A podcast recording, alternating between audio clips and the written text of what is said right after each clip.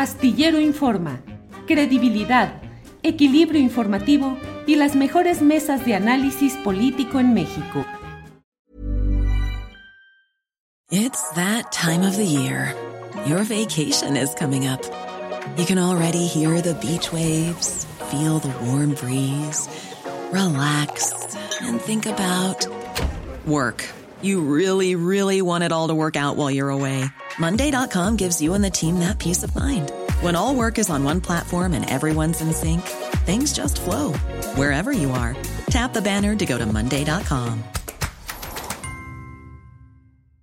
Ryan Reynolds here from Mint Mobile. With the price of just about everything going up during inflation, we thought we'd bring our prices down. So to help us, we brought in a reverse auctioneer, which is apparently a thing.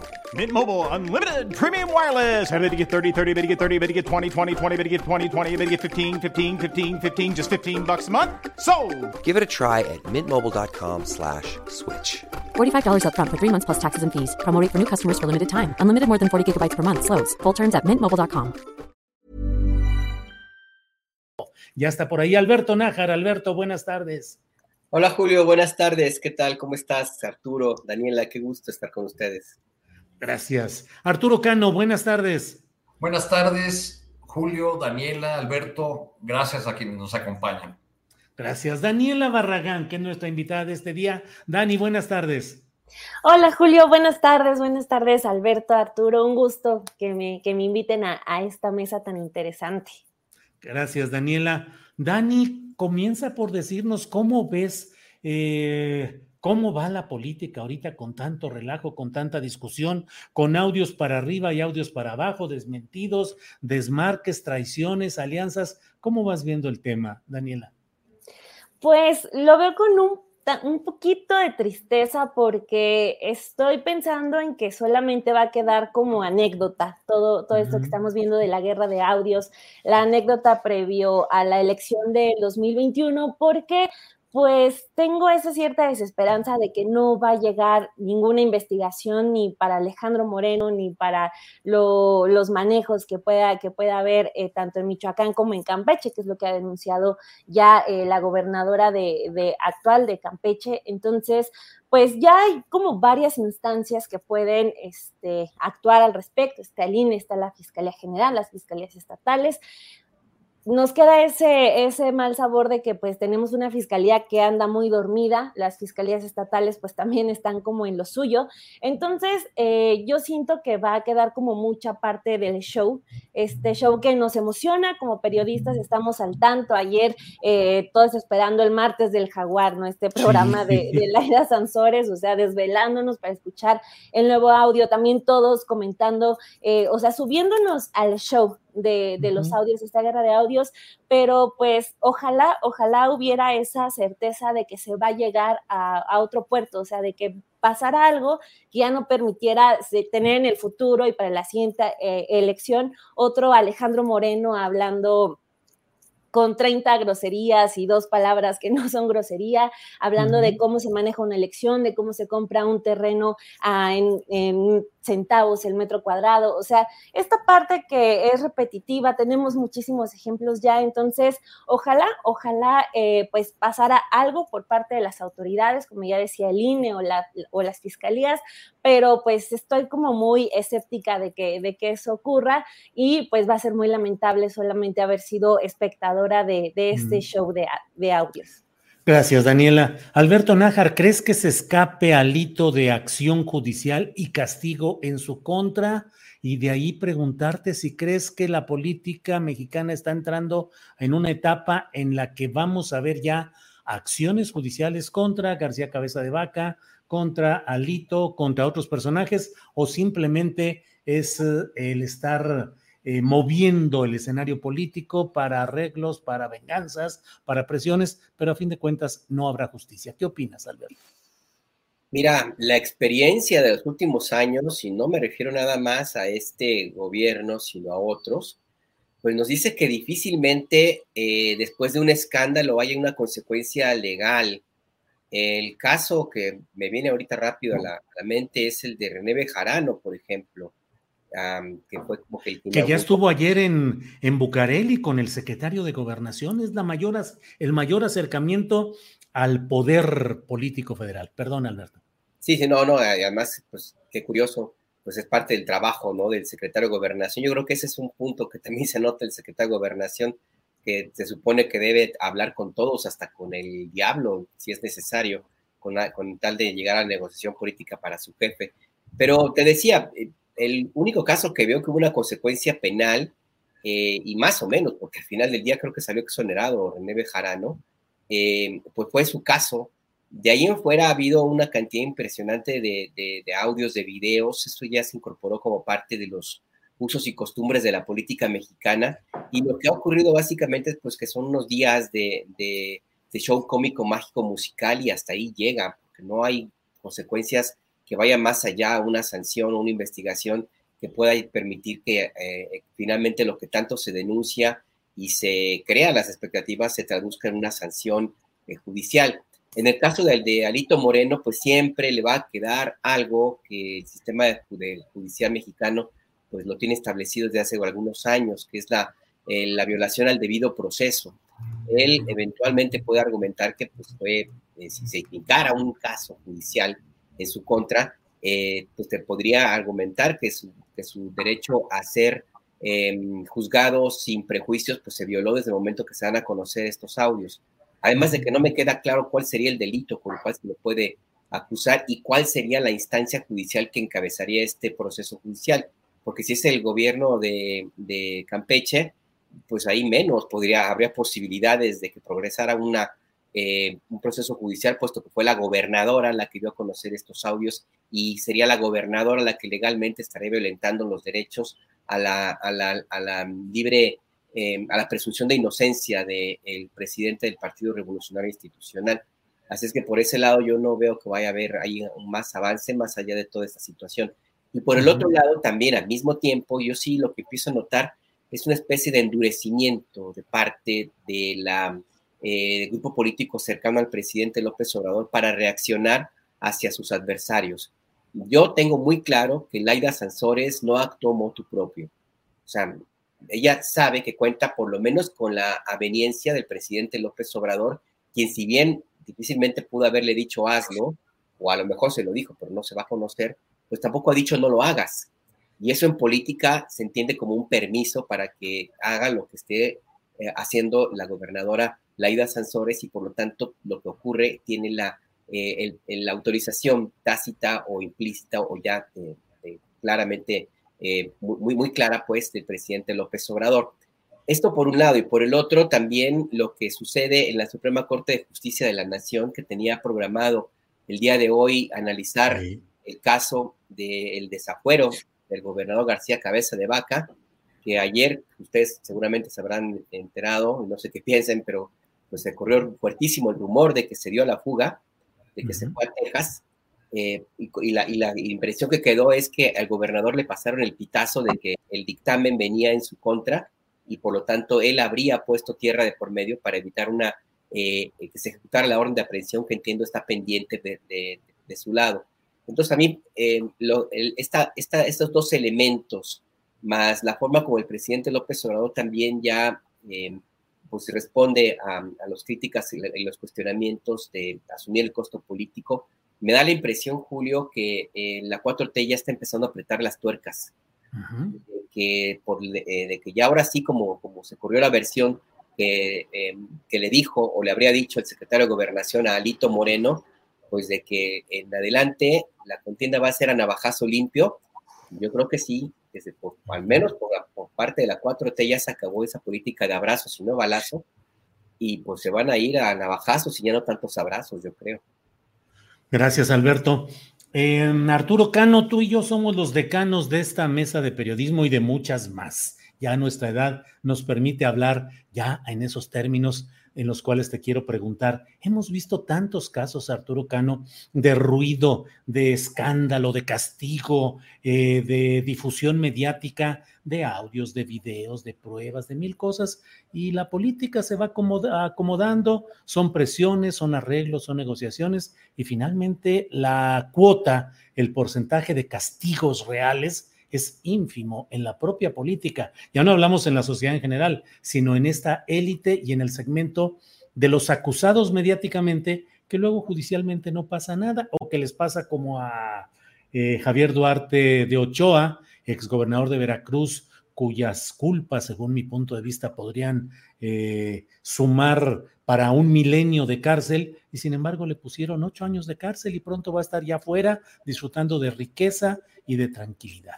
Eh, ¿Crees que lo que estamos viendo y viviendo con eh, específicamente con Alito, con García Cabeza de Vaca, vaya a quedar en un espectáculo, como dijo Alberto, cómico, trágico, musical?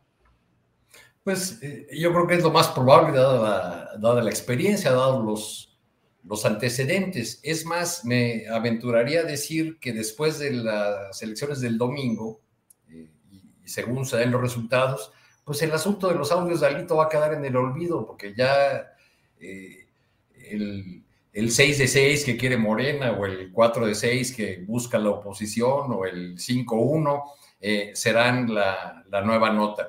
Lo que, eh, lo que resulta dañado eh, con este episodio de, las, de los audios de Alejandro Moreno, pues es, la propia personalidad de, este político, aunque estos audios solamente vengan a confirmarnos algo que ya sabíamos, el enanismo político de Alejandro Moreno, a quien algunos consideran el último presidente del PRI o el, enterrador del PRI. Alejandro Moreno eh, en, estas conversaciones nos da una idea de a qué dedica la mayor parte de su tiempo un dirigente opositor, el dirigente de uno de los principales partidos de oposición del país, y es evidente que dedica la mayor parte de su tiempo a conseguir dinero, a hacer negocios, eh, además de exhibir su, hombría, su talante eh, bravucón. es, es decíamos, Ibáis, que, que el PRI era una fuerza política incapaz de renovarse, que a sus convocatorias de renovación solamente respondían jóvenes que ya eran viejos desde antes.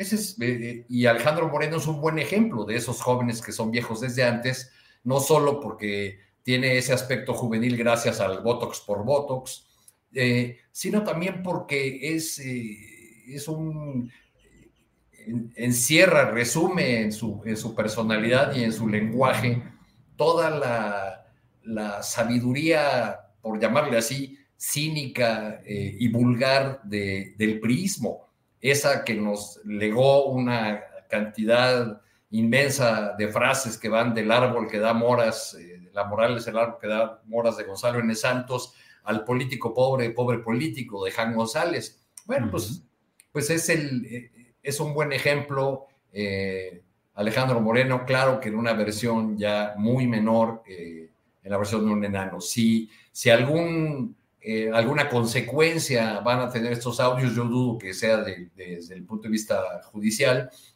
será que si Alejandro Moreno, Alito, soñaba o tenía la esperanza de, de ser candidato a la presidencia en 2024, pues aquí se acabaron esas, esas esperanzas en la hora Gracias. del PRI. Gracias, Arturo. Daniela Barragán, eh, ya se ha confirmado, pues, que el Poder Judicial no va a resolver hoy el tema de cabeza de vaca. La sala de la Suprema Corte de Justicia de la Nación pospone la discusión sobre este tema del desafuero, la orden de aprehensión contra García Cabeza de Vaca. Yo no sé esto cuál va a ser el impacto respecto a las elecciones de este domingo en Tamaulipas. Pero en general, Daniela, ¿cómo has visto cuáles son tus pronósticos? Si es que le entramos al, al modo bola de cristal, ¿cuáles son tus pronósticos para las elecciones en seis estados de este domingo, Dani? Tu micro, tu micro.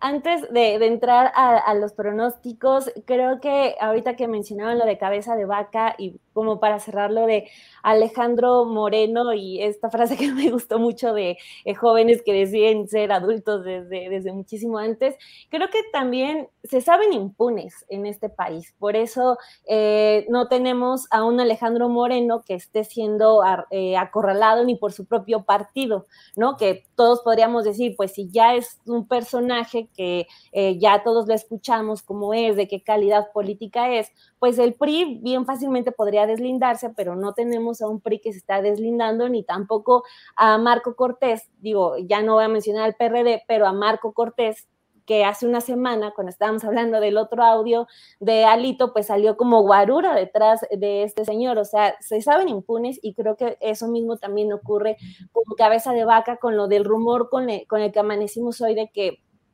ya se había fugado. Lo que sí comenta, eh, comentan los colegas de allá de Tamaulipas es que lo que sí es que está trincherado, porque eh, o hay eh, fallo en su contra en la Suprema Corte, o también ya viene la alternancia política allá en Tamaulipas y se van a saber muchas, muchas más cosas de las que ya le sabemos, porque también eso es otro asunto. No es que Tamaulipas ahorita sí es un estado complicado por la seguridad, porque hacer periodismo es complicado, hacer eh, trabajo eh, de político es complicado, pero afortunadamente eh, hay, hay gente que ha estado trabajando sobre lo que está haciendo García Cabeza de Vaca, entonces de que está temeroso, está temeroso.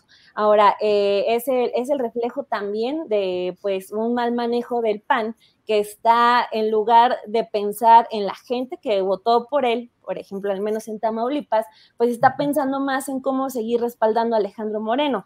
Hoy la encuesta de reforma sobre Aguascalientes eh, menciona que el 52% de los panistas están en contra de que el PAN vaya con el PRI en esa entidad, que es la única, al parecer, que va, que va a conservar eh, el PAN. Entonces, ese, esa, ese descontento aumentó 10 puntos porcentuales en un mes, según esta encuesta de reforma. Entonces, eh, pues ahora sí que el PAN en los resultados del próximo lunes, ahora sí, eh, pues no le va a poder echar toda la culpa a Morena ni al dictador de López Obrador, sino también creo que tiene que haber una reflexión de su parte de si sigue valiendo la pena estar eh, limpiándole el camino a una persona como Alejandro Moreno. Entonces, justo el que haya ese eh, pues esa actitud con un partido que ya también lo platicábamos la semana pasada, pues está en sus peores cifras históricas, pues le va a salir muy caro y como digo, no le va a poder echar toda la culpa al PAN a Morena porque es mucho de lo que en esta campaña decidieron hacer. Esa alianza con el PRI, con el PRD, les está saliendo muy, muy cara. Así que yo, mi pronóstico eh, para concluir es que el PAN solo, solo podría estar conservando Aguascalientes. Tamaulipas no, porque claro que va a haber un castigo de la gente eh, contra cabeza de vaca y todo el grupo de calderonistas que a, cabeza de vaca como Javier Lozano y como Roberto Gil Suárez, por mencionar solo algunos. Entonces, eh, pues va a ser una gran, gran derrota para el PRIAN-RD, para Claudia X González, que ya con los resultados de este domingo se confirma su desesperación por jalarse a Movimiento Ciudadano, porque con los tres partidos de plano no se pudo, y esta elección lo demuestra. Gracias, Daniela. Gracias. Alberto Nájar, ¿qué opinas con la bola de cristal puesta y el turbante así de analista político a futuro? Eh, ¿Qué opinas de las elecciones del próximo domingo? ¿Cómo crees que queden? ¿Qué eh, aspectos eh, preocupantes o alentadores ves en cada uno de los casos o en lo general, Alberto? Mira, yo sí creo que las encuestas en este caso eh, tiene muchas posibilidades de que ahora sí que la tienen. Yo sí creo que va a ser el resultado, pero el resultado va a ser 4 de 6 para Morena. Em, Aguascalientes es muy difícil, la verdad, que, lo gane Morena, por más que hay algunos optimistas que creen que sí se va a poder, pues es una tierra bastante conservadora. Eh, hay una, tradición, pues, de, de no, no buscar mucho algo diferente a lo que ya se conoce. Em, y en, el caso de, Durango, pues también está ahí un poco, complicado. Eh, por lo demás, en Tamaulipas pudiera haber algún ruido, creo que ahí va a, va, a haber eh, algún problema. Yo esperaría que las bandas de delincuencia organizada, sobre todo de narco, que son las que mandan en esa entidad, pues sigan con esta idea de no hacer demasiado ruido y que no trataran de, de hacer em, que la gente no saliera a, a, votar, pero bueno, pues eso eso habrá que verlo en, adelante. A mí lo que, lo que me llama la atención es que, bueno, ok, sí, eh, Morena va a eh, muy probablemente alcanzar otros cuatro gobiernos y habría que empezar a preguntarse entonces qué tipo de país eh, es el que, el que se estaría, estaríamos teniendo bajo el control casi en su tota-, totalidad de un partido como, como Morena. Hace mucho que no había en, en México una preeminencia de un solo partido político con, tanta, con tanta presencia pues, de tantos gobiernos locales ni tantos eh, congresos también locales. Y me parece importante este señalamiento, eh, Julio, porque em, a diferencia de los tiempos del Partido Revolucionario Institucional, tiempos del otro partidazo, que era un partido de Estado, em, había una cierta coincidencia, en, por lo menos en la forma, modos y entendimiento de hacer política y los mismos intereses, por supuesto, económicos y políticos, las reglas, etc. Ahora no, ahora tenemos a un partido político con esta eh, presencia a nivel nacional, pero que no necesariamente se traduce en una misma sinergia. no, no tengo claro si todos los gobernadores y gobernadoras realmente forman parte del espíritu de la 4T. Tampoco tengo claro si todos son obradoristas, eh, de veras o son simplemente obradoristas como, como hemos visto en otros casos, ¿no? El límite y ese es el, el, más extremo. Y en ese sentido te lo, te lo, lo comento porque eh, el presidente López Obrador termina su encomienda en septiembre de 2024. Él ahora tiene posibilidades de mantener más o menos el control político dentro del partido y también dentro de los gobernadores y gobernadoras, pero su popularidad, yo lo, lo repito, su, su fuerza política no se transmite por osmosis. Quien venga le va a batallar, le va a batallar para que tenga el mismo respaldo y para que consiga que el, ejercicio de gobierno camine a un solo, por una sola ruta y no ocurra lo que vimos ya en algún momento con el periodo de Vicente Fox, donde los gobernadores ante un presidente débil, como era Fox, pues se convirtieron en una especie de virreyes, Entonces me parece que es importante empezar a revisar ahora sí ya los perfiles eh, personales de cada uno de los candidatos y los próximos mandatarios, la conformación de los congresos locales y empezar a hacer una revisión casi como quirúrgica de para dónde se mueve cada una de las fuerzas políticas en cada entidad, porque eso sí va a determinar en mucho, no solamente el resultado electoral de 2024, sino también lo que se puede venir en adelante para los años posteriores a, a esa elección presidencial, eh, porque el proceso eh, que encabeza el presidente López Obrador se llama Cuarta Transformación. Y hasta ahora, con todo y que es el presidente de la República, con esta fuerza política inédita como la que tiene eh, el actual presidente, le cuesta trabajo que se, la 4T sea efectivamente la cuarta, la cuarta transformación. Oye, imagínate si no estuviera el creador de este concepto y el líder de este, de este movimiento político, con la posibilidad de que este, se vayan por cada quien por su lado y de que el resultado sea eh, contraproducente, ahí está. Yo nomás lo quiero hacer el, el apunte de momento de revisar todos y cada uno de los candidatos y fuerzas políticas locales, Julio. Gracias, Alberto. Arturo Cano, ¿cómo ves uh, las expectativas rumbo a las elecciones de este domingo en seis estados de la República? Y bueno, lo que dice Alberto, ¿qué pasará cuando eh, toda esta fuerza acumulada de veintitantos gobernadores ya eh, eh, alineados o bajo el emblema de Morena, pero preguntarse, ¿de verdad, de verdad, la mayoría de esos gobernadores van a quedar bajo principios éticos y cívicos de verdadera lucha por la regeneración nacional? ¿O vamos a tener otros eh, personajes políticos saltimbanquis, oportunistas que cambien de bandera y que se acomoden conforme a las circunstancias? ¿Qué opinas, Arturo? Lo, que estamos viendo en esta contienda es una expresión del pragmatismo político de Morena y de su, y de su jefe, indiscutible, presidente de la República, que en una buena parte de los estados que, se disputan lleva como candidatos a eh, prominentes miembros de la clase política local priista, que decidieron dar también el pragmático paso de brincar a, a Morena. Este, Creo que las excepciones son eh, Oaxaca y, Aguascalientes, pero Aguascalientes casi no cuenta porque ahí no tenían expectativas de, triunfo. La candidata de Morena se acercó en las últimas semanas, pero al parecer no le va a alcanzar para, obtener una victoria. Pero en el resto de los casos, pues está Américo Villarreal, que apenas ayer era el PRI, igual que Marina Vitela de Durango, o Menchaca, que no fue hasta 2015 en el estado de Hidalgo. Eh, Morena ha puesto una, una, vara muy alta, es decir, al lanzar como consigna política, vamos por seis de seis.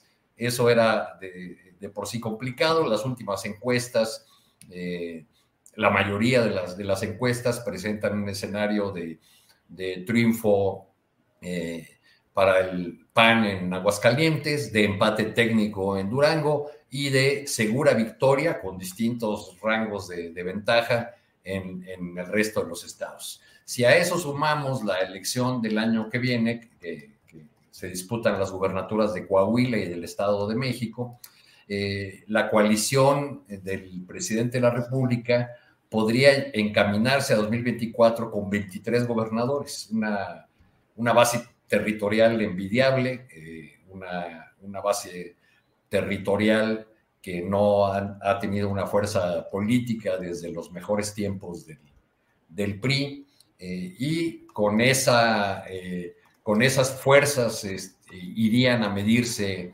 eh, las, esto que se está configurando ya como dos, dos grandes bloques, como, como el camino hacia un régimen bipartidista o por lo menos el fin del régimen de partidos como lo, como lo habíamos conocido. Eh, creo que las elecciones del domingo, cualesquiera que sean los resultados, nos van a meter otra vez en la lógica de, eh, de la disputa de la narrativa sobre quién ganó, porque eh, algunos opositores insistirán en que ya ven, si el MC hubiera ido con nosotros, sí estaríamos ganando para culpar a, esa fuerza política que se ha querido construir o, presentar como tercera vía de la derrota opositora. Eh, Morena celebrará su avance, porque bueno, pues en este camino es ganancia. ¿Cuántos de esos gobernadores eh, nuevos, incluso de los que ya están en, en sus cargos, son realmente partidarios eh, sinceros de, la, de, los principios, de, la, de los valores de la, de la 4T, pues yo creo que lo iremos viendo eh, con mayor claridad conforme avance el tiempo y los gobernadores sientan que va disminuyendo la fuerza política del presidente y que ellos ya pueden empezar a manejarse con cierta independencia. Quizá algunos sueñen en, eh, en ser lo que fueron los gobernadores en la época del PAN, sobre todo con, con Vicente Fox, este, pero yo creo que es muy complicado que se que se redite esa, esa posibilidad. El ingrediente eh, adicional es la presencia de figuras que no son ni siquiera militantes o dirigentes de los partidos y que en estas campañas, y me refiero específicamente al señor Claudio X, eh, van de un lado a otro eh, queriendo dar órdenes eh, sin que tengamos a, a los partidos políticos eh, a los que han avalado, este, sin que tengamos nunca claro a quién representan personajes como ese señor Claudio X. ¿no? Y bueno, pues celebrarán algo, tendrán que celebrar desde el lado opositor, como en lo que va de la semana han celebrado como su mayor logro el hecho de que la senadora Telles le haya puesto un apodo ofensivo al diputado Fernández Noroña. Sí. Si esos son los, los grandes triunfos de la oposición, pues creo que no, que no tenemos una oposición que pueda tomarse en serio. Gracias. Gracias, Arturo. Daniela Barragán, pues mira, la verdad es que aquí mi trabajo es nada más irme colgando de lo que ustedes dicen para planteárselo al siguiente, que hace una buena elaboración y luego yo ya eh, lo comento o lo presento al siguiente y ahí va. Arturo Cano nos habla de este tema de pues el triunfo de la oposición centrado en ponerle un apodo como changoleón a Fernández Noroña, a quien entrevistamos ampliamente en la, hace, en la segunda parte de la primera hora de este programa. Pero ¿cómo ves, Daniela, lo que sucedió ayer con esta actitud de Lili Telles? insistente desde mi punto de vista en una especie de provocación, señalando una y otra vez changoleón, changoleón a, a, a Fernández Noroña, su respuesta, que bueno, tú nos dirás qué opinas de ella. Y luego la postura de Mario Zamora, que fue candidato a gobernador de Sinaloa, retándolo a los golpes y hasta con guantes y con careta y no sé qué tanto. ¿Qué opinas, Daniela, de este box legislativo y político? Pues bueno, el Congreso siempre ha tenido su parte muy teatral, ¿no? Sí, de, del performance y todo, eh, pero eh, sí creo que también es como ya un síntoma de la decadencia. Y yo no quiero como que eh, olvidemos que también lo que estamos viendo en específico de Lili Telles es resultado de las decisiones de Morena. O sea, si ella está ahí, es por Morena, es por el presidente, es por Alfonso Durazo. Entonces, ahora sí que ellos solitos, todo Morena se tiene que, aguantar algo que ellos llevaron, algo que dijeron, le vamos a dar este puesto. Entonces, pues no les queda de otra quejarse, al menos Morena, digo, eh, el diputado Noroña es del PT, pero al menos esa parte de, partidos de izquierda, pues no se puede quejar mucho porque ellos le dieron toda esa posición a, a Lili Telles. A mí lo que me llama mucho la atención es algo que se está generando alrededor, porque tanto la senadora Lili Telles como Kenia López y también Mariana Gómez del Campo, últimamente, eh, bueno, no últimamente, ya tienen bastante tiempo en el que publican videos ante cualquier crítica que ellas reciben y eh, mencionan que son víctimas de violencia política de género. Entonces, o sea, al momento de que están ocupando ante cualquier comentario ese argumento, pues sabemos que va a provocar un efecto. Ahorita también, eh, desde ayer, el diputado Noroña dijo, yo no les respondo igual porque si no van a salir con que es violencia política de género. Cuando vean ustedes también cómo están hablando aquí eh, en, pleno, en, eh, en, el pleno, pues entonces eh, sí siento que el hecho de que estas tres congresistas estén como escondiéndose en ese argumento termina por afectarnos a muchas mujeres porque al momento de que hablemos de violencia política de género real, el argumento va a estar pero hasta pisoteado porque ellas aunque eh, aplique quizá el se llevan y no se aguantan, este, porque pues si ellas van a estar refiriéndose a, a, hombres y a mujeres de esa manera, pues no puedes escudarte siempre en que te están atacando por ser mujer,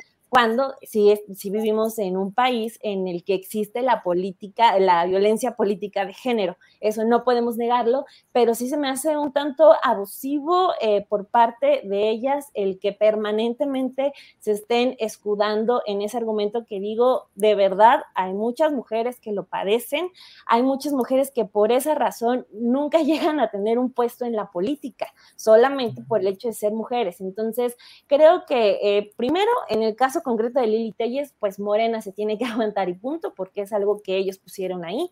Y, eh, pero lo otro sí, sí es preocupante eh, para las... Eh, las quejas que vengan en el futuro reales, porque siento yo con esos argumentos no pueden, no, no puede jugarse porque incluso ellas lo saben. Hay cientos de mujeres que sí son víctimas, que lo padecen a diario. Entonces, eso es a mí lo que no me termina de caer bastante bien. Gracias, Daniela. Eh, Alberto Nájar, ¿qué opinas de ese espectáculo que, como bien dice Daniela, te digo que yo nada más traslado los comentarios de ustedes? Pues sí, siempre ha habido ese espectáculo circense, el performance, el, el ruido y los pleitos y la escenificación en, las, en, las, dos cámaras del Congreso de la Unión. Pero, ¿qué opinas de este episodio reciente específico de Lili Telles, Changoleón acusando, eh, señalando, señalando como Changoleón a Fernández Noroña? Y luego el priista Zamora retando a los golpes. ¿Qué opinas, Alberto? Ryan Reynolds here from Mint Mobile. With the price of just about everything going up during inflation, we thought we'd bring our prices down. So to help us, we brought in a reverse auctioneer, which is apparently a thing. Mint Mobile unlimited premium wireless. Ready to get 30, 30, bit to get 30, bit to get 20, 20, 20, bit to get 20, 20, bit to get 15, 15, 15, 15 just 15 bucks a month. So, Give it a try at mintmobile.com/switch. slash $45 up front for 3 months plus taxes and fees. Promo for new customers for limited time. Unlimited more than 40 gigabytes per month slows. Full terms at mintmobile.com. Millions of people have lost weight with personalized plans from Noom, like Evan, who can't stand salads and still lost 50 pounds. Salads generally for most people are the easy button, right? For me, that wasn't an option. I never really was a salad guy. That's just not who I am. But Noom worked for me. Get your personalized plan today at Noom.com. Real Noom user compensated to provide their story. In four weeks, the typical Noom user can expect to lose one to two pounds per week. Individual results may vary. Coincido con Daniela, pues el Congreso de la Unión desde hace ya un buen rato es como una de las tres pistas del circo Ataide, ¿no? Eh, no hay que olvidar aquellos tiempos en los cuales el superbarrio Marco Rascón se ponía su máscara de cerdo y andaba ahí caminando por los pasillos de la Cámara de Diputados y provocando la ira de muchísimas personas por, lo que él decía que era básicamente que era una especie de espejo, ¿no? Que él simplemente hacía un performance y que lo que veían los demás era lo que en realidad representaba cada uno de ellos. O el espectáculo que se inauguró también en, el último informe de Miguel de la Madrid, eh, cuando eh, Porfirio Muñoz Ledo trató de eh, hacer una pregunta al presidente de la Madrid y se reaccionaron los diputados del PRI, pero como energúmenos, era algo increíble cómo alguien se atreviera a siquiera mirar a Tlatoani, que era en entonces el presidente de la República, y los golpes que, se dieron, que luego fue gobernador, Jicotenca Tleiva de California, le tiró un golpe a Porfirio y le pegó un reportero, y al reportero le fue bien porque luego lo invitaron a un viaje muy largo por allá, pero bueno, en fin, todo ese tipo de el famoso Bronx, el, del, el, PRI durante mucho tiempo se dedicó nada más a gritar, en fin, que ese tipo de espectáculos ahí están. Me parece a mí muy lamentable lo que ahora vemos, por supuesto, eh, porque el nivel de discusión y de debate político está tan rebajado que llega a este tipo de adjetivos. O sea, ahí sí para que veas coincido en que la, en que la frase que, suelta Lili Telles simple y sencillamente la define a ella, no al diputado Noroña. Eh, de ese nivel es el, debate, la, habilidad política de esta senadora que coincido también con Daniela, pues ahí se tiene que aguantar eh, Morena porque ellos fueron los que, los que lo llevaron. Y claro, pues el caso típico de Kenia, de, de Mariana Gómez del Campo, la parienta de, Margarita Zavala, Margarita Zavala también y de otros, pues es un claro ejemplo de mujerismo, ¿no? Algo que, en el movimiento feminista siempre ha causado muchísima controversia y que bueno, que ellas son un ejemplo clarísimo de esa, de esa parte del entender el actor político de las mujeres y de pensar que es el que tienen todo el derecho simplemente por el hecho de ser mujeres, independientemente de capacidades o no. Pero más allá de eso, sí, me parece que a mí que es algo eh, muy lamentable, es eh, parte de lo que va a seguir allí. Yo no veo que haya posibilidades de reflexión, ni mucho menos, porque hay una buena parte también del modo de hacer política que se vincula con estos nuevos tiempos, ¿no? Yo veo más bien ahora mismo que el ejercicio de la política en México se parece más al TikTok que al debate parlamentario.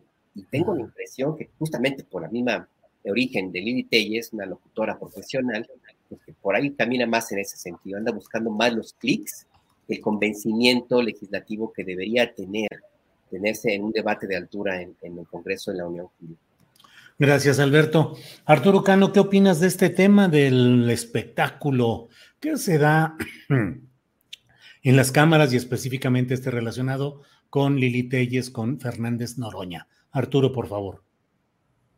Me sorprendió lo de Zamora porque lo, había visto yo como un político mesurado, incluso hizo una campaña, este, eh, digamos que quiso ser, eh, como se decía en la antigüita, propositiva, este, sin, sin, confrontar, salvo en, algunos momentos de denuncias al candidato Rocha Moya en, en Sinaloa. Creo que, que Lili Telles, pues, representa a un sector de la oposición, al sector quizá más estridente, eh, a, ese sector que está tan herido o, agraviado por eh, día a día simplemente por el hecho de mirar a López Obrador en las pantallas, en sus conferencias matutinas, eh, ese sector clase mediero que que no tiene más política que la estridencia, el odio, el, rencor, el raciclasismo, este, y, bueno, padece también, eh, estaba pensando yo si padece, no sé qué opinan ustedes, eh, eh, Lili Telles, el síndrome del converso, ¿no? Que tiene que, creo que lo dijiste tú por ahí, Julio, en, algún, alguna de tus columnas, el converso que tiene que demostrar a, su nuevo bando, que realmente pertenece a, su nueva opción y que ha dejado atrás aquel que fue un error en su vida, en el caso, en el caso de ella, la candidatura por, por Morena, ¿no? Si, si se tratara de una persona realmente congruente, pues hubiese renunciado a, la posición que obtuvo eh, por una fuerza política que ahora desprecia al grado de eh, pasar su tiempo eh, imaginando e inventando de qué manera insultar a, los dirigentes o a las figuras de la 4T, porque Ferraz Noroña no es la primera víctima de, de Lili Telles y, su, y su lengua eh, de congresista. Bien, Arturo, gracias. Son las 2 de la tarde con 38 minutos y vamos avanzando en esta mesa de periodismo.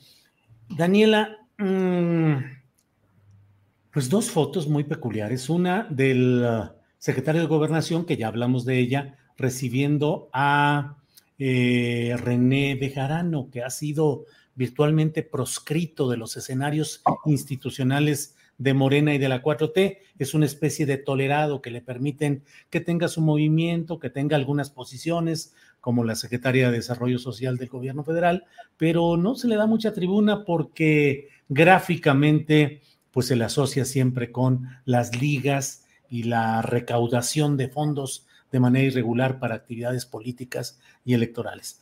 Em, pero por otro lado, vi una, hoy una foto de Claudia Sheinbaum, donde está con los aspirantes a candidatos a, de Morena al gobierno del Estado de México, con la Secretaría de Educación Pública, Delfina Gómez, con el senador Higinio Martínez y el director de aduanas, Horacio Duarte. Me pareciera que Claudia Sheinbaum está recibiendo últimamente a mucha gente en sus oficinas como si ella fuera ya un factor político determinante más allá del gobierno de la Ciudad de México, como si le estuvieran encargando arreglos, alianzas, entendimientos, pues que van mucho más allá de lo que se refiere al gobierno de la Ciudad de México. ¿Qué opinas de estas fotografías y de este papel que pareciera estar tomando Claudia Sheinbaum, Daniela? Sí, sin duda se ve como más responsabilidad y más tareas y ya en cuestiones que no tienen mucho que ver con el, con el gobierno de la Ciudad de México y pues ahí habría que ver cómo van avanzando en lo, pues ya en lo, en lo muy cercano esta negociación rumbo a 2024. Lo que yo destaco de la foto, creo que más allá de Claudia, es lo que se puede venir para la elección en el Estado de México, porque eh, lo mencionabas también con lo de eh, Adán Augusto López y su foto con, con Bejarano.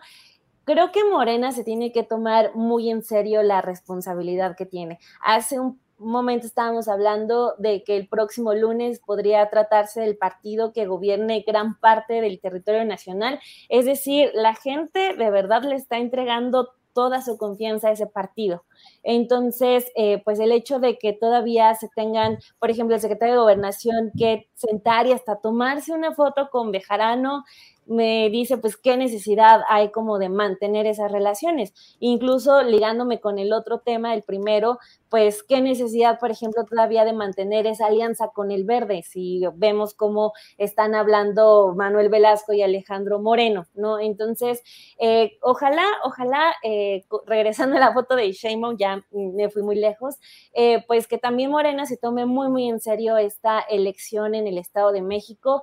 No sé si ya un conflicto, porque pues al parecer la que va pues ya encaminada a ser de nuevo candidata es Delfina Gómez, en lo personal y como mexiquense no me eh, pone muy feliz la noticia, incluso el perfil de Horacio Duarte o Alejandro Encinas, aunque ahorita ya está muy alejado de, del Estado de México y está más en cosas de derechos humanos, me gustaría más para esta entidad que va a ser uno de los triunfos más importantes de Morena y no solo por eh, decir que se gana, sino porque es una entidad que necesita que ya cambie eh, el gobierno, que siempre ha gobernado el PRI, que está muy lastimada, que no solamente está mal en lo visual, sino que está, tiene los primeros índices en casi todo lo malo, delincuencia, feminicidios, en pésimo transporte público, el transporte público más caro. Entonces, ojalá eh, que se estén haciendo pues buenas alianzas ahí dentro de Morena para que todo salga bien, pero más allá del triunfo y de decir ya por fin le arrebatamos al PRI la entidad, sino para que de verdad eh, lleguen con muchas, muchas ganas y con mucha fuerza a una entidad como es el Estado de México y que se dejen de esas, eh, pues esos actos inútiles como la foto de Bejarano, como el estar con el verde, el estar este, haciendo esas alianzas que se ven como políticamente correctas, pero no, o sea, creo que se tienen que tomar cada vez más y más y más en serio esa responsabilidad y pues lo, lo del Estado de México se va a poner muy interesante, pero puede ser a la vez muy triste si es que solamente quieren empezar a ganar por ganar, porque lo pueden hacer, pueden ganar y van a ganar quizás muy fácil, pero de verdad eh, las entidades merecen eh, gobiernos a la altura porque pues el, el, Estado de México sigue siendo como un México entero en 2018, o sea, eh, no ha avanzado en absolutamente nada, así que ojalá más allá de lo político estén pensando en verdad cómo cómo empezar a atenderle las zonas del país en las que de verdad hace mucha falta. Sí, Daniela, coincido totalmente. En medio de toda, pues todo el, el fervor y el fulgor emanado de la elección de 2018, pues se ha pensado que pueden cambiar las cosas de una manera progresiva, pues no se pide que haya eh, cambios espectaculares de la noche a la mañana, pero creo que uno de los lugares donde simple y sencillamente sigue el mismo predominio de los grupos de interés, de los grupos caciquiles, del transporte urbano, de las industrias contaminantes y sobre todo de la creciente inseguridad contra todo mundo en el transporte público, en las calles y los grupos tradicionales del poder económico y político en el Estado de México, felices de la vida, hartándose de dinero con un gobernador holograma, que yo lo he dicho toda la vida, Alfredo del Mazo, que es un personaje que nada más actúa para lo protocolario, para lo ceremonial, sonríe y simplemente aparece como si estuviera gobernando, pero en realidad lo que hay ahí es un terrible desgobierno institucional y un predominio de cárteles de diferentes aspectos negativos. No hablo solo del crimen organizado, sino la explotación, el abandono, eh, la ratería del dinero público abundante para el Estado de México, pero que nomás no cambia nada. Alberto, ¿qué opinas de este tema? ¿Qué opinas de esta fotografía, del papel? Mira, por ahí debe estar la foto ya, mira. Allí está en la cuenta de Claudia Sheinbaum. Me reuní con tres grandes compañeros, Delfina Gómez, Higinio Martínez, Horacio Duarte, que juntos seguirán haciendo historia. Creo, Andrés Ramírez, que también está eh, el que puso el propio Horacio Duarte, creo que también está por ahí. Eh, la misma foto, nada más que tiene otra redaccioncita en esta fotografía que también tenemos por aquí. El título, el título de la foto es No estamos divididos, ¿eh? Así es, así es. Mira lo que dice Horacio Duarte. Una muy agradable y productiva reunión con la jefa, Claudia Shane. Como texcocanos y mexiquenses, la maestra Delfina, el senador Higinio y su servidor, sostuvimos el compromiso de construir en unidad la transformación del Estado de México en el 2023. Juntos haremos historia. Híjole, Alberto, yo me pregunto, ¿por qué han de hacer un compromiso de esa índole ante la jefa del gobierno de la Ciudad de México? ¿Qué opinas, Alberto? Mira, pues básicamente porque eh, se están ya alineando los momios, están ya eh, tomando sus posiciones. Eh, yo sí creo que en el caso de Delfina Gómez, por ejemplo, que, forma parte muy del equipo de equipo muy cercano el presidente López Obrador, pues Claudia Sheinbaum es una más de ese, de ese grupo del que le llaman los, los llamados puros, que son los que coinciden más con la parte más eh, radical del movimiento de la 4T del presidente López Obrador, que se parecen más en su forma de ver la política, de hacerla y sobre todo en la desconfianza hacia, hacia el resto de los personajes que se les, se les acercan. Yo veo a Claudia Sheinbaum en esta foto y en otras porque se ha reunido con otros gobernadores, recuerdo a Cuitláhuac, por ejemplo, que también se reunió, el de Veracruz, a ella misma el fin de semana, en, eh, cuando anuncia que se va a, hacer campaña a algunos estados de la, de la República, pues ya la veo ella, francamente, en la construcción de su propia candidatura presidencial, está en campaña, ella también entiende que el Estado de México es, digamos, la madre de todas las batallas, como la aduana que tiene que por lo menos, si no ganarse, que debería ser así, pues por lo menos avanzar un buen trecho en términos del número de votos que pueda obtener la cuarta transformación. No hay que olvidar que el Estado de México es el granero de votos del país junto con Veracruz. y ahí mismo también existe una cantidad impresionante de recursos públicos que se han manejado de toda la vida y existe también eh, lo que significa el emblema del famoso grupo Atlacomulco eh, y que significa pues básicamente el último, último, último resabio de ese viejo partido, eh, del partidazo pues del PRI y una victoria en el Estado de México sí ya pone por lo menos pie y medio de, de, el candidato de Morena eh, o candidata, ya como pie y medio de regreso en Palacio, en Palacio Nacional. Por eso me parece muy importante eh, eh, esta fotografía, porque más allá de, como coincido, como dice Arturo, que es como un mensaje de decir estamos todos juntos, no estamos divididos, eso ya se va a ver más adelante. Me parece que es el mensaje, ¿no? De que Claudia Sheinbaum es como, como una de las candidatas de, esta, de, este grupo político y la están posicionando, se posiciona eh, más en ese terreno. Eh, hay que reconocer que tanto a Marcelo Ebrard como a ella les falta pueblo. Eh, no tienen el recorrido que el presidente López Obrador ha hecho, ningún político lo tiene, por supuesto, pero por lo menos yo diría que ni la tercera parte del camino popular y del baño de pueblo lo han tenido ninguno de esos dos candidatos. Y por lo tanto, pues esta, esta, estas imágenes me parece que van más en ese sentido, la construcción de una em, candidata eh, que sonríe, que es capaz de sonreír, a la que eh, la quieren presentar como en su momento se hizo con la candidatura de Cuauhtémoc Cárdenas, recuerdan ustedes, que sorprendió en 97 con la imagen, la fotografía que se convirtió en, el icono de su campaña, con un Cuauhtémoc Cárdenas sonriendo, algo que nunca habíamos visto. Bueno, pues yo creo que ahora mismo a Claudia Sheinbaum también la quieren presentar como una candidata popular, un personaje que es capaz de caminar en las calles, que se sale de las aulas de la academia y que pues que empieza ya también a darse sus baños de pueblo. En ese sentido creo que le lleva un, un, un tramo avanzado a Marcelo Ebrard, que sigue todavía refugiado en los salones de los hoteles y de las comilonas y todo eso. Y ahí sí, como que al, compañero Ebrard le hace falta una, no una fotografía, yo creo que todo una, un álbum completo, un baño de pueblo para, para avanzar en este, en este tramo. Gracias, Alberto. Eh, Arturo Cano, pues ya lo decías, que la foto esa quiere decir sonríe, estamos unidos y no nos vamos a dividir.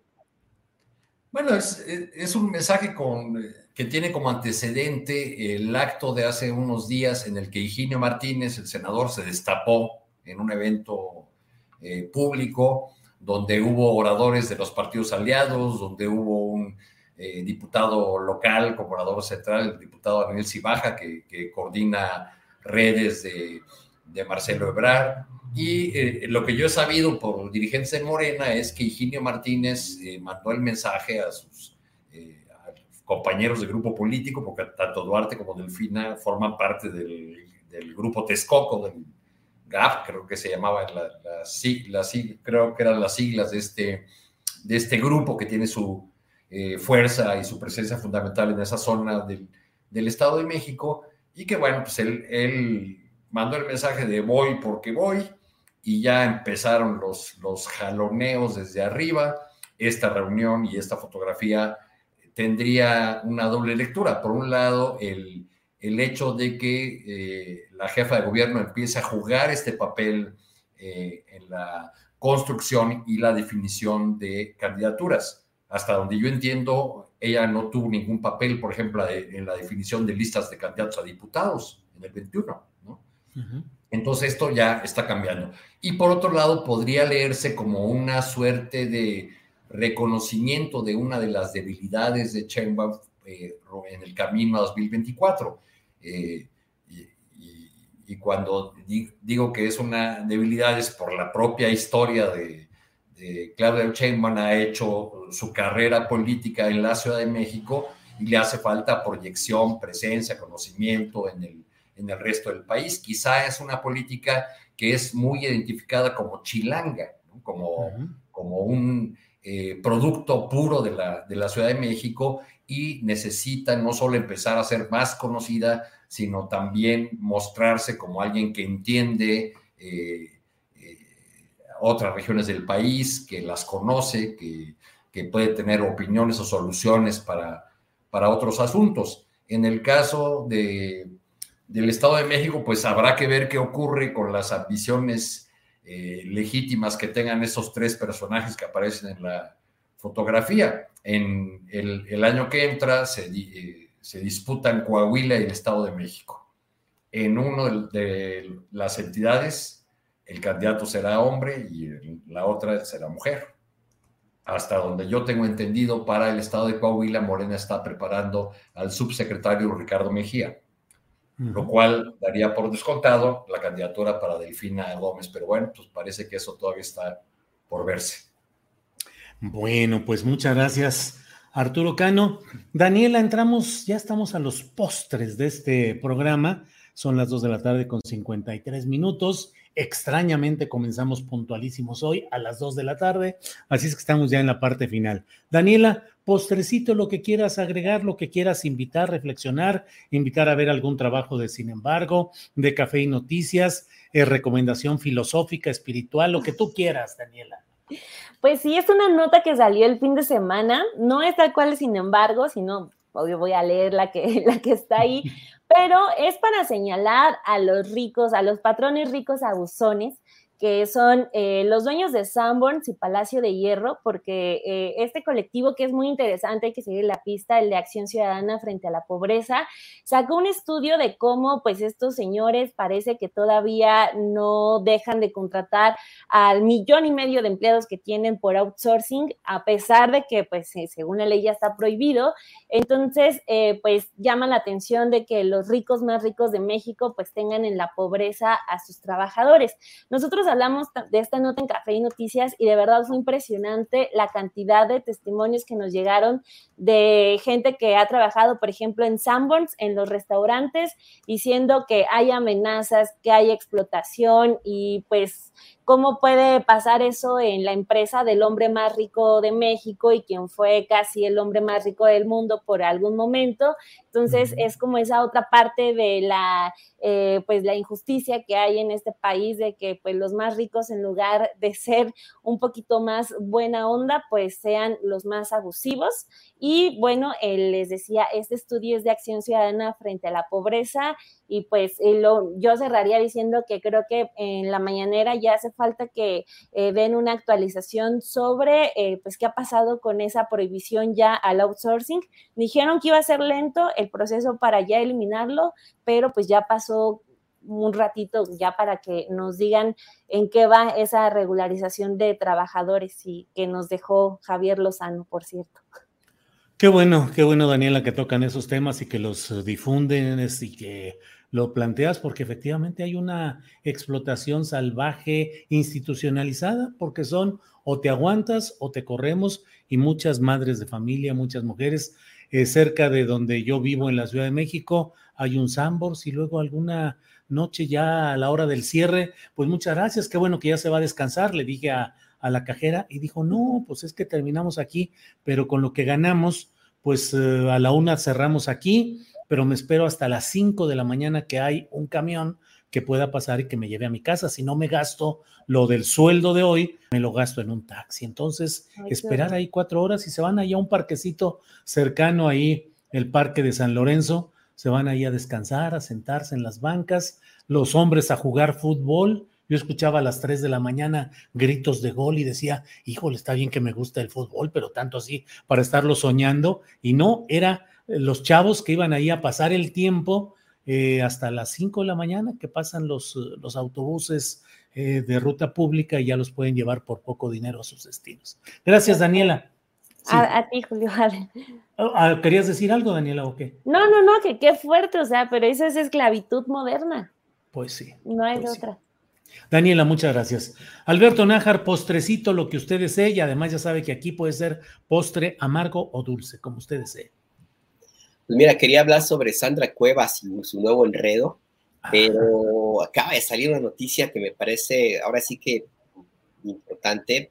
Yo no he seguido mucho el caso, pero, pero ha causado muchísimo ruido. Se acaba de dar la resolución del jurado que lleva el, juicio ah, de Johnny Depp contra Amber Heard y pues ganó Johnny Depp. Johnny Depp fue favorecido con el resultado del jurado, le ganó el, el proceso a su ex esposa y no tengo claro si eso significa que va a tener que recibir la indemnización que solicitó por los daños que le causó la publicación de una columna de ella en el Washington Post hace algunos años y que Johnny Depp argumentó que eso de destrozó por completo la vida y la carrera y la demandó por 50 millones de dólares. Amber Heard respondió que en todo caso ella era la víctima de violencia eh, en, doméstica, pues que durante el tiempo que estuvieron juntos ya sufrió muchas agresiones de parte de Johnny Depp. El proceso llamó muchísimo la atención. Sí, sí, sí. Yo la verdad que no digo, entiendo que es un caso mediático por los personajes, pero también entiendo que pues, es algo que, que llevó, llegó inclusive a niveles que eran inesperados, se llegó a cuestionar inclusive la pertenencia del movimiento Me Too en algún momento, se llegó también a plantear esa idea de que, de que no necesariamente una acusación planteada solamente por, por una, persona que se dice víctima necesariamente tiene que ser real. Al final del día se causó una polémica enorme que parece que ahora no va a terminar con el resultado del juicio, porque ganó Johnny Depp, pero eso no significa que todo lo que se construyó alrededor pues vaya a quedarse quieto. Así que yo creo que por ahí va a haber todavía muchísima tela de dónde cortar y la polémica al contrario creo que va a empezar a, va a profundizarse todavía más. Así es que pues bueno, se acaba de dar a conocer hace un ratito esta noticia, Arturo Daniela. Y pues Así es. Así es, Alberto. Gracias, gracias por este tema que efectivamente cuánta difusión, cuánta polémica, cuánta presencia mediática y pues habrá que analizar. Incluso hay quienes dicen que esto va a afectar los procesos de denuncias de mujeres respecto a abusos y a este tipo de señalamientos porque pues ha sido aplastante. ¿Qué diré? Porque, bueno, es complicado, pero pues pareciera que tantas um, argucias o mentiras o distorsiones que dicen que hizo eh, la señora Amber y que finalmente le da el triunfo a, a, Johnny Depp. Pero bueno, de eso ya iremos platicando más adelante. Gracias, Alberto, muy amable. Arturo Cano, postrecito, por favor, lo que ustedes un, un, postrecito preocupado, Julio. Este, no sé qué estarán pensando en, en, en, las filas de la oposición después de que un par de entes eh, probablemente ligados al Foro de Sao Paulo y con una clara tendencia populista, eh, creo que uno se llama Swiss Credit y otro se llama Finch.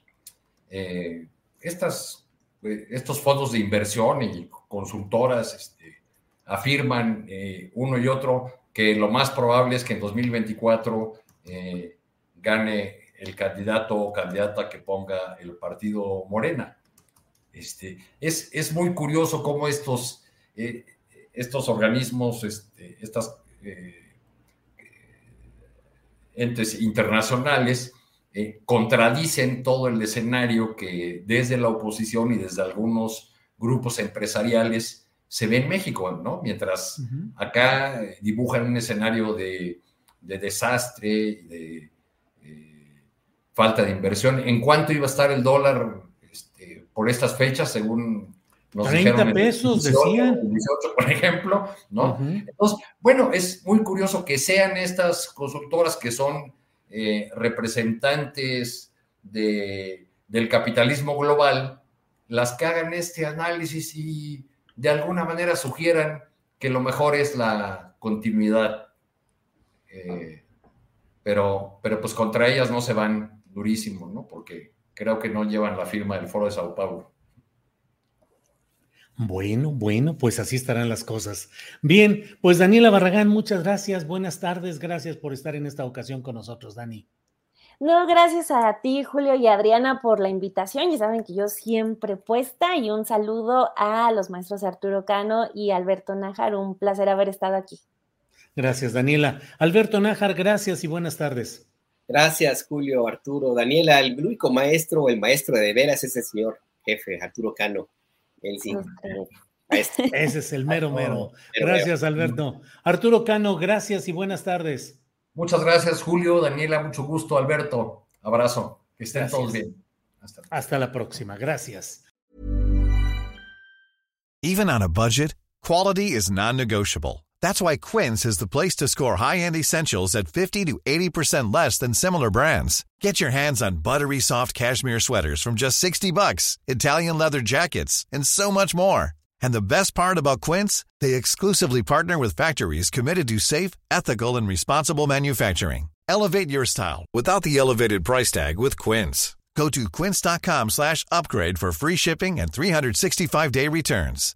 Hi, I'm Daniel, founder of Pretty Litter. Cats and cat owners deserve better than any old-fashioned litter. That's why I teamed up with scientists and veterinarians to create Pretty Litter. Its innovative crystal formula has superior odor control and weighs up to 80% less than clay litter. Pretty Litter even monitors health by changing colors to help detect early signs of potential illness. It's the world's smartest kitty litter. Go to prettylitter.com and use code ACAST for 20% off your first order and a free cat toy. Terms and conditions apply. See site for details. Para que te enteres del próximo noticiero, suscríbete y dale follow en Apple, Spotify, Amazon Music, Google o donde sea que escuches podcast. Te invitamos a visitar nuestra página julioastillero.com.